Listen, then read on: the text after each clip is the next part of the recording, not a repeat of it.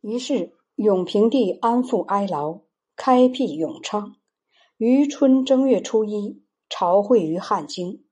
在这一天，天子接过四海呈现的地图、户籍，领受万国进奉的贡品珍奇，对内安抚华夏诸王，对外接待百族之长。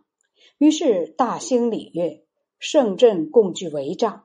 皆安置在云龙之庭，百官就列，则引导众王入座，然后尽献皇帝的威仪与尊荣。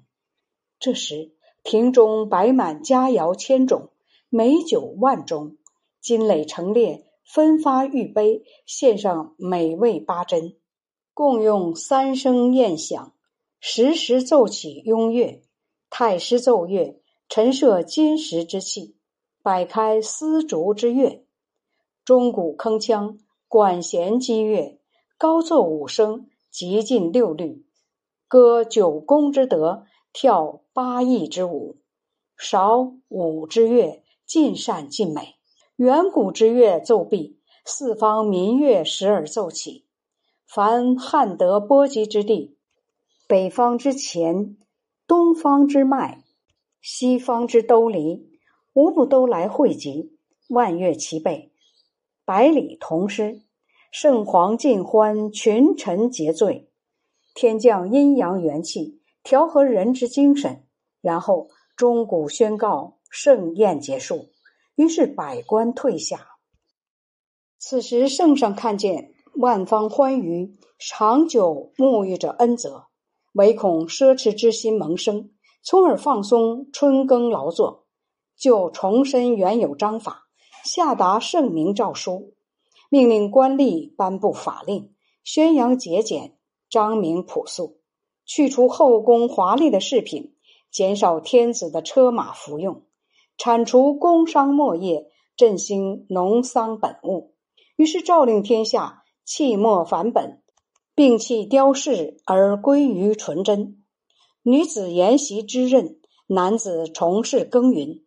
器皿只用土陶及葫芦，服饰颜色崇尚黑白，以绫罗薄纱靡费之物为耻，而不穿不戴，轻视新奇华丽完好而不去珍爱，弃金于山，沉珠于渊。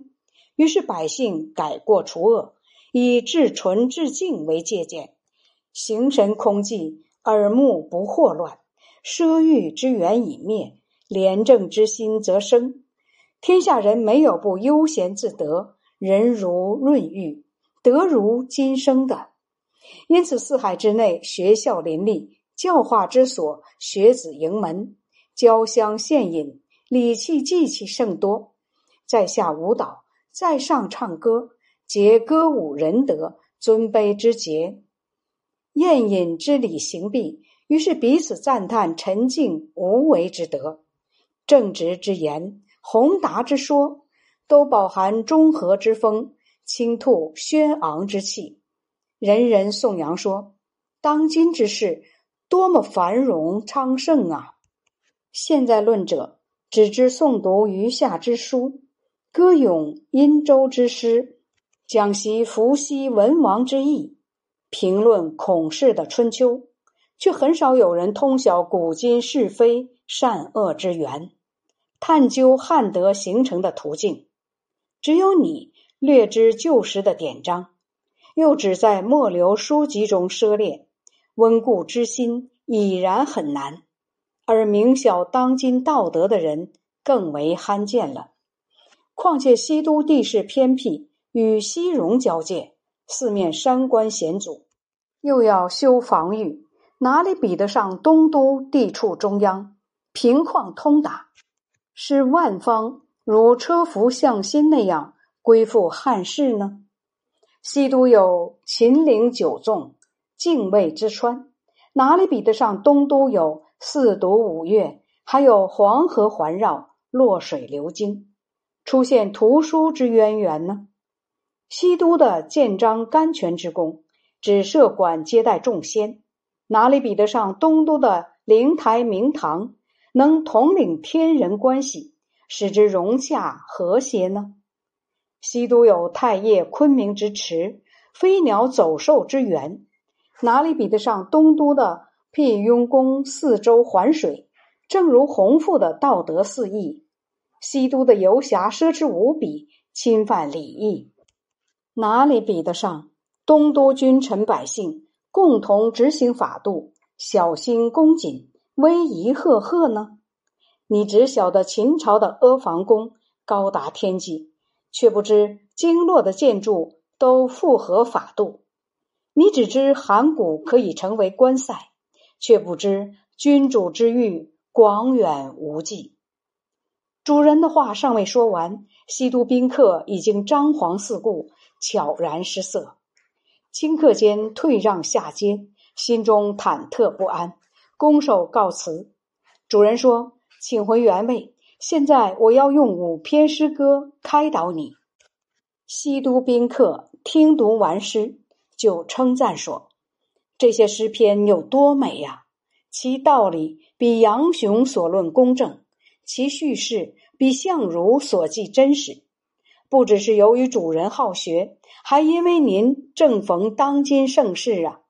小人我志向虽大，办事却疏略。”不知当如何裁断。现今聆听过公正确当之理，请允许我终身诵读此诗。这些诗写道：明堂诗，朝朝明堂，明堂很亮，圣皇祭祖，端庄辉煌，天神宴享，五帝依次，神与相配？世祖光武，普天率土，各尽其职。美盛光明，诚挚多福。辟雍诗，辟雍周流，水波浩荡。圣皇莅临，连州造梁。华发国老，如闻如见。威仪恭谨，孝悌光明。